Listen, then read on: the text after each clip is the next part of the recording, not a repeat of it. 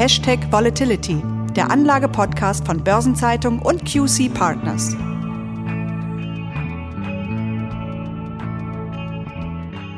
Trotz des Rücksetzers an den Börsen Ende November als Reaktion auf die Omikron-Corona-Variante war das Börsenjahr 2021 sehr erfolgreich. Die Indizes haben insgesamt eine gute Performance hingelegt und trotzen der Pandemie.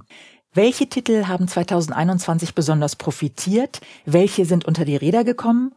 Und unterscheiden sich die Tops und Flops vom ersten Corona-Jahr 2020 und warum? Das wollen wir heute besprechen und dazu begrüße ich Sie, liebe Hörerinnen und Hörer, sehr herzlich. Mein Name ist Christiane Lang, ich bin Redakteurin bei der Börsenzeitung und ich spreche wie immer mit Thomas Altmann, Partner und Leiter des Portfolio-Managements bei QC Partners. Hallo, Herr Altmann. Hallo und herzlich willkommen. Herr Altmann, wer sind denn jetzt zum jetzigen Zeitpunkt die Tops und Flops im DAX? Wenn wir auf die aktuellen 40 DAX-Aktien schauen, dann liegen zwischen der Nummer 1 und der Nummer 40 bei der Jahresperformance 86 Prozent. Das ist eine immense Divergenz. 24 Aktien haben sich positiv entwickelt, 16 negativ. Und auch das ist bei der zweistelligen Jahresperformance, die wir haben, eine recht große Divergenz. Ganz oben steht hier Merck mit einem Plus von 58 Prozent, dahinter folgt Daimler mit plus 44 Prozent. Auf der Negativseite haben wir Delivery Hero mit einem Abschlag von 28%, Prozent, Zalando mit minus 27 Prozent sowie Siemens Energy mit einem Verlust von 25%. Prozent. Also diese hohe Divergenz finde ich interessant, da würde ich gern später nochmal drauf zurückkommen. Lassen Sie uns aber erstmal die aktuellen Gewinner- und Verlierertitel, die Sie genannt haben, anschauen. Es liegt ja auf der Hand, dass Merck als Pharmatitel von der Pandemie profitiert. Auf der anderen Seite liegen Delivery Hero und Zalando. Das sind sogenannte Stay-Home-Aktien, die 2020 zu den Top-Performern gehört haben, nun ganz hinten. Da hat sich ja wohl einiges verändert in der Einschätzung der Pandemie-Profiteure. Genauso ist es. Speziell bei Merck ist das ganz klar der Fall. Merck profitiert in der Corona-Krise vor allem von seinem Laborgeschäft, das viele der Impfstoffhersteller beliefert. So produziert Merck unter anderem Lipide für den Impfstoff von BioNTech. Und gerade deshalb hat Merck im abgelaufenen Jahr die Prognose auch mehrfach erhöht. Mit dem angesprochenen Jahresplus von 58 Prozent steht die Aktie auch auf einem neuen Allzeithoch. Also das ist eindeutig ein klarer Fall, aber was ist denn mit den Stay-Home-Werten, die in der Anlegergunst 2021 so sehr abgerutscht sind? Ja, 2021 war die Zeit der Stay-at-Home-Werte vorbei. Mit der zunehmenden Impfquote sah es ja lange Zeit nach einer Normalisierung unseres Lebens aus. Das heißt nach einer Rückkehr in die Büros, nach einer Wiederaufnahme von gesellschaftlichen Freizeitaktivitäten und auch nach einer vermehrten Reiseaktivität. Dazu wurde dieses Jahr kritischer gesehen, dass bei diesen Wachstumstiteln zwar die Umsätze rasant ansteigen, aber eben nicht die Gewinne. Delivery Hero hat bisher überhaupt keinen Gewinn erzielt, bei Zalando lag das Kurs-Gewinn-Verhältnis zwischenzeitlich oberhalb von 100. Und auch die zunehmende Wahrscheinlichkeit steigender Zinsen hat Wachstumswerte unattraktiver gemacht. Aber im gleichen Umfang, wie Stay-at-Home-Titel an den Börsen verkauft wurden, wurden eben zyklische Werte gekauft. Damit meinen Sie jetzt zum Beispiel Daimler, die haben Sie ja genannt, die derzeitige Nummer zwei im DAX, was die Performance angeht. Ja, ganz genau. Daimler ist dafür ein Paradebeispiel. Daimler hat von der konjunkturellen Erholung profitiert und den Konzerngewinn auf ein neues Rekordhoch gesteigert. Kommen wir nochmal zu den Verlierern im DAX. Sie haben neben Delivery Hero und Salando auch Siemens Energy genannt.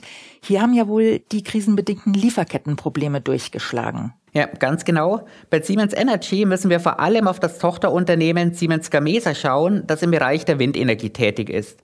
Denn Siemens Energy hält 67 Prozent der Aktien von Siemens Gamesa. Und da ist ein schlechter Geschäftsverlauf bei Siemens Gamesa natürlich verheerend. Bei Siemens Gamesa sind die Gründe für die Schwäche tatsächlich, genauso wie Sie sie auch gerade angesprochen haben, Covid-19 bedingt. Siemens Gamesa hat die Lieferkettenprobleme ziemlich zu spüren bekommen. Das hat zu Projektverschiebungen geführt. Zusätzlich haben dann die höheren Transport- und Rohstoffkosten sowie höhere Anlaufkosten für neue Windanlagen das Ergebnis belastet. Und schließlich musste Siemens Gamesa dann auch eine Gewinnwarnung herausgeben. Also das Ganze ist schon ziemlich paradox. Ein Unternehmen, das mit Windenergie voll im Trend der erneuerbaren Energien liegt, kann davon nicht profitieren, weil Lieferkettenprobleme das Geschäft bremsen. Aber genau so ist es und das hat sich massiv an der Börse wiedergespiegelt. Beim Aktienkurs von Siemens Gamesa hat es in diesem Jahr zu einem Verlust von 53 Prozent vom Jahreshoch weggeführt. Year to date sind es minus 37 Prozent. Und eine schwache Entwicklung des Aktienkurses schlägt dann eben voll auf die Bilanz von Siemens Energy durch. Zumindest hat sich Siemens Energy mit minus 27 Prozent ja besser gehalten. Allerdings liegt der Kurs damit nur noch auf dem Niveau, auf dem die Aktie bei der Abspaltung von Siemens im September 2020 an die Börse gekommen ist. Kommen wir mal zum MDAX. Hier ist es wie im DAX ein Stay-Home-Wert, der vom Top-Performer 2020 zum Verlierer 2021 wurde, nämlich TeamViewer. Der Titel hat bislang über 70 Prozent eingebüßt. Sie haben zwar schon gesagt, dass die Zeit der Stay-at-Home-Werte vorbei ist. Mich wundert das dennoch besonders bei TeamViewer, wie übrigens auch bei der Zoom-Aktie, die ebenfalls stark verloren hat. Denn mit der vierten Welle und dem Auftauchen von Omikron sind in einigen Bereichen die Öffnungen ja wieder zurückgedreht worden. Zum Beispiel sind ja sehr viele wieder ins Homeoffice zurückgekehrt, so sie dann überhaupt zurück in den Büros waren und kommunizieren eben immer noch hauptsächlich über Videokonferenzen. Ja, sowohl Teamviewer als auch Zoom hatten beide 2020 eine starke Sonderkonjunktur. Die plötzliche Ausbreitung der Pandemie und die schnelle Umstellung auf Homeoffice haben die Nachfrage nach deren Produkten deutlich ansteigen lassen. 2020 waren diese Werte eben, Sie haben es angesprochen, die ganz großen Covid-19-Profiteure. Und das sehen wir auch an der Entwicklung der Aktienkurse. Beide haben 2020 beeindruckende Rekordstände erreicht. Im laufenden bzw. ja fast schon abgeschlossenen Jahr sieht das jetzt eben an allen Fronten anders aus. Durch die Rückkehr in die Büros fallen die Wachstumsraten bei den Umsätzen deutlich geringer aus. Im Moment haben wir zwar, bedingt durch Omikron, wieder einen Trend zu mehr Homeoffice-Tagen, aber die Börsen gehen eben davon aus, dass das eine eher kurzfristige Episode sein wird. Und dazu kommt gerade bei Zoom eine immer größere Vielfalt und auch eine immer größere Stärke bei den Konkurrenten.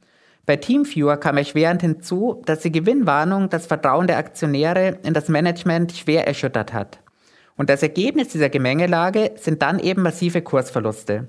Bei Teamviewer sprechen wir year to date über eine Performance von minus 74 Prozent, vom Allzeithoch weggerechnet sind wir bei minus 80 Prozent. Bei Zoom beläuft sich das Minus seit Jahresbeginn auf 41 Prozent. Vom 2020er Hoch weg sind es jetzt schon 70 Prozent. Also das sind wirklich herbe Rückschläge. Wir bleiben noch mal im MDAX und kommen vom Verlierer zum Gewinner. Das ist K&S, ein Düngemittel- und Salzproduzent mit einer Kurssteigerung von rund 100 Prozent. Aber das K&S-Geschäft ist anders als bei den bisher angesprochenen Werten erstmal fernab von der Pandemie. Mich würde natürlich interessieren, worauf fußt der Erfolg dieses Jahr? Denn der Konzern hat ja immer seine Ergebnisprognosen gleich mehrfach angehoben. Und was auch noch interessant ist, ist es überhaupt langfristig tragfähig, wenn man zum Beispiel an den Klimawandel denkt, der den Bedarf zum Beispiel an Auftausalzen ja reduzieren dürfte? Ja, profitiert hat K plus S in diesem Jahr gar nicht so stark vom Streusalz. Ich gebe Ihnen natürlich vollkommen recht, dass immer wärmere Winter hier ohnehin auf die Nachfrage drücken. Geholfen hat K plus S vor allem die Preisentwicklung bei Kalidünger. In vielen Ländern ist Kalidünger aktuell dreimal so teuer wie noch vor einem Jahr. In den USA wurde das aktuelle Preisniveau bisher nur im Jahr 2008 übertroffen. Und das quittiert die Aktie eben mit dem höchsten Kurs seit dem Jahr 2019 und einem Jahresplus von 103 Prozent. Und ist die Preisentwicklung bei Kalidünger auch durch die Pandemie beeinflusst? Wir haben zwei wesentliche Faktoren, die zu dem starken Preisanstieg geführt haben. Der eine sind die bekannten Themen Transportengpässe und Transportkosten. Der Punkt ist also ganz klar Corona-bedingt, wobei K plus S von diesem Teil des Preisanstiegs eher nicht profitiert. Der zweite Punkt ist, dass die Nachfrage aus Ländern wie China, Brasilien und Indien mit der Rückkehr zur wirtschaftlichen Normalität viel stärker angestiegen ist, als das zunächst erwartet worden war. Und wenn hohe Nachfrage auf ein knappes Angebot trifft, dann treibt das eben auch den Preis. Von Deutschland jetzt mal der Blick auf die amerikanischen Börsenbarometer. Im Nasdaq 100 liegt Moderna an der Spitze, eindeutig ein Pandemiegewinner. Noch besser hat BioNTech abgeschnitten. Bleibt es bei dem Höhenflug? Sind die beiden Impfstoffhersteller dafür gewappnet, weitere Vakzine für neue Corona-Varianten zu erforschen? Ja, wir sehen bei den beiden großen mRNA-Impfstoffherstellern extrem starke Zuwächse 2021. Bei Moderna sind das 182 Prozent, bei BioNTech ist es, Sie haben es gerade schon gesagt, mit 252 Prozent noch einmal deutlich mehr. Und trotzdem hatten beide Werte keine Einbahnstraßenentwicklung. Beide Aktien haben schon im August ihre Höchststände erreicht, danach haben sich beide Werte erstmal halbiert. Die Entdeckung von Omikron hat dann beiden Aktien neues Leben eingehaucht. Und hier haben wir auch die Antwort auf Ihre Frage. Ja, die Börsen trauen beiden Impfstoffherstellern zu, dass sie ihre Impfstoffe weiterentwickeln und bei Bedarf auch jeweils kurzfristig an neue Varianten anpassen. Und natürlich spiegeln die Kursanstiege Ende November auch die jetzt kürzeren Abstände von Boosterimpfungen wider. Aber trotz allem liegen die Kurse weiterhin deutlich unter den Rekordständen aus dem August. Und das sind sowohl bei BioNTech als auch bei Moderna im Moment um die 40 Prozent. Also ein deutlicher Abstand, aber dennoch, es bleibt bei insgesamt deutlichen Steigerungen bei beiden Werten. Herr Altmann, noch gar nicht gesprochen haben wir über die Chip-Hersteller, die wie Nvidia und Infineon dieses Jahr deutlich profitiert haben. Nvidia nochmals viel stärker als Infineon. Welche Besonderheiten gab es denn hier? Ja, Nvidia im Silicon Valley beheimatet ist ja mittlerweile der teuerste Chip-Hersteller der Welt. Die Jahresperformance von 113 Prozent ist natürlich beeindruckend. Und das, obwohl die Aktie im Moment rund 20 Prozent unter ihrem Hoch gehandelt wird.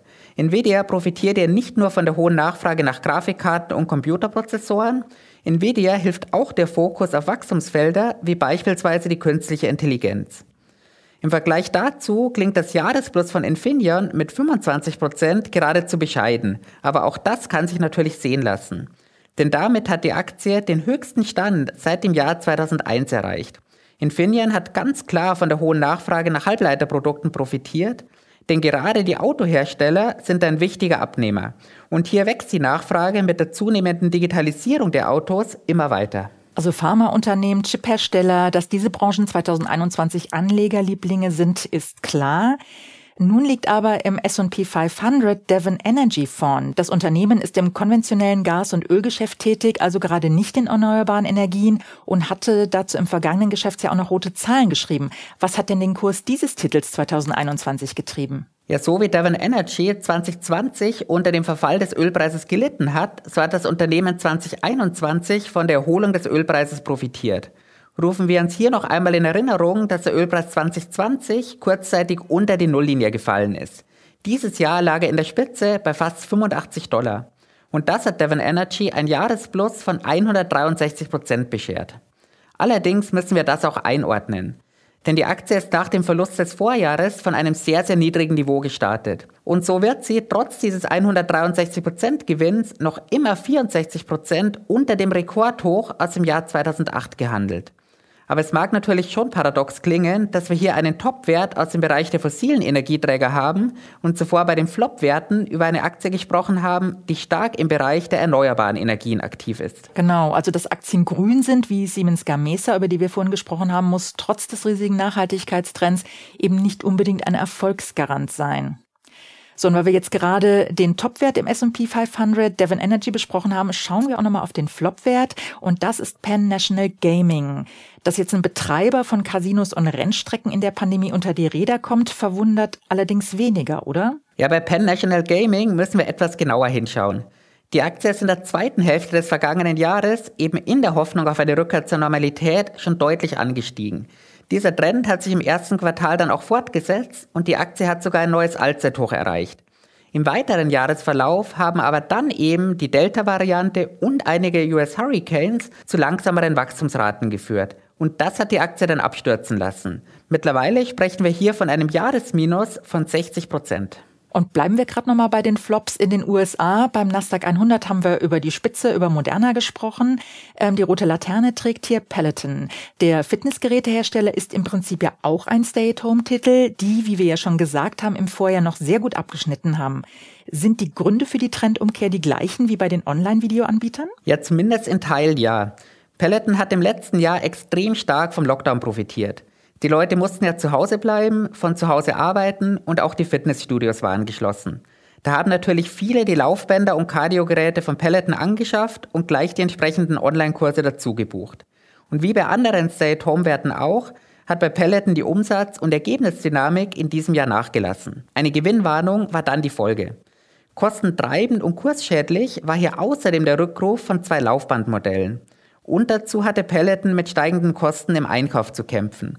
Zusammenfassend können wir hier also sagen, dass Peloton eigentlich an allen nur möglichen Fronten getroffen wurde. Und diese Kombination hat dann eben zum Jahresminus von 74 Prozent geführt und damit Peloton ganz ans Ende des Nasdaq 100 katapultiert. Sie haben ganz am Anfang gesagt, Herr Altmann, dass die Divergenz zwischen den besten und den schlechtesten Aktien dieses Jahr vergleichsweise groß ist. Kann man daraus auch auf eine besonders hohe Volatilität schließen? Und dann quasi die Anschlussfrage, sind die Tops und Flops insgesamt volatiler oder weniger volatil als durchschnittlich abschneidende Aktien? Ja, man würde ja immer erwarten, dass Kursverluste mit deutlich höheren Schwankungen einhergehen. Aber genau das war eben nicht grundsätzlich der Fall. Das beste Gegenbeispiel sind hier die beiden Impfstoffhersteller BioNTech und Moderna. Bei beiden lag die Volatilität in den vergangenen zwölf Monaten bei 83 Prozent. Das liegt natürlich daran, dass die an sich zwar äußerst positive Kursentwicklung eben keine Einbahnstraße war. Stattdessen gab es ja regelmäßig deutliche Rücksetzer. Im Vergleich dazu war die Volatilität bei Pelleten mit 81 Prozent sogar minimal niedriger. Aber natürlich haben wir auch Werte, die die eigentliche Erwartung erfüllen. Nvidia hat mit 45 Prozent die niedrigste Volatilität von allen US-Werten, über die wir hier und heute gesprochen haben. Und auch beim DAX geht die eigentliche Erwartung auf. Die Volatilität von Merck lag mit 24 Prozent, stolze 16 Prozent unter der von Delivery Hero. Und auch im MDAX schwankte die Aktie von K plus S deutlich weniger stark als die von Teamviewer. Also um das zusammenfassen, bei den Volatilitäten gab es keine allzu großen Überraschungen, aber am oberen Rand bewegte sich dieses Jahr durchaus die Spreizung zwischen den besten und schlechtesten Aktien. Ja, also es hat sich einiges verändert in der Einschätzung der Branchen in der Pandemie und wir sind jetzt gespannt, was uns das neue Jahr bringt. Da haben Sie ja schon in unserem letzten Podcast zusammen mit Robert Halber von der Baderbank einen Ausblick auf 2022 gegeben. Herr Altmann, wir sind am Ende unserer Episode angelangt. Herzlichen Dank für das Gespräch. Und von Ihnen, liebe Hörerinnen und Hörer, verabschieden wir uns. Die nächste Episode von Hashtag Volatility kommt im neuen Jahr am 5. Januar. Wir wünschen Ihnen ein frohes Weihnachtsfest und einen guten und hoffentlich gesunden Start in das neue Jahr. Bis dahin alles Gute. Auch von mir schöne Feiertage und alles Gute für das neue Jahr.